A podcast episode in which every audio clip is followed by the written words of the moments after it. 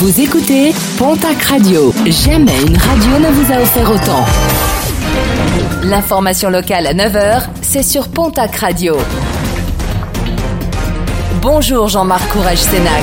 Et très belle matinée. Ouf de soulagement pour un septuagénaire qui était parti en randonnée jeudi. Sans nouvelles de lui, vendredi, l'un de ses amis a donné l'alerte. Les gendarmes ont finalement retrouvé l'homme fatigué, mais sain et sauf dans la nuit de vendredi à samedi. Ce dernier s'était égaré. Deux ans de prison, verdict du tribunal correctionnel de Tarbes qui jugeait un homme actuellement en détention pour une autre affaire.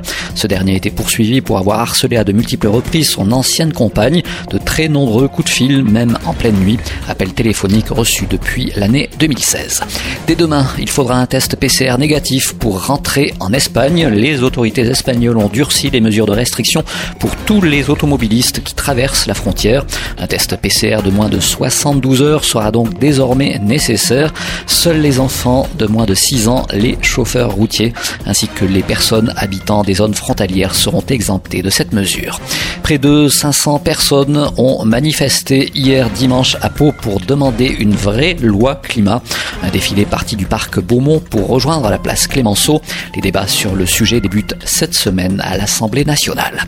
Les résultats sportifs de ce week-end avec en rugby top 14 la défaite de la section paloise à Castres 38 à 33. Pau désormais avant-dernier au classement juste derrière l'aviron bayonnais. Bayonne qui l'emporte à domicile sur le Racing 92 23 à 13. Et puis toujours en rugby mais en Pro D2 les suites de la 24e journée. Mont-de-Marsan ramène une victoire de Aix-Provence Rugby 16 à 18. Un rappel, jeudi, Biarritz s'était lourdement fait battre à Béziers sur le score de 41 à 15 en basket Jeep Elite.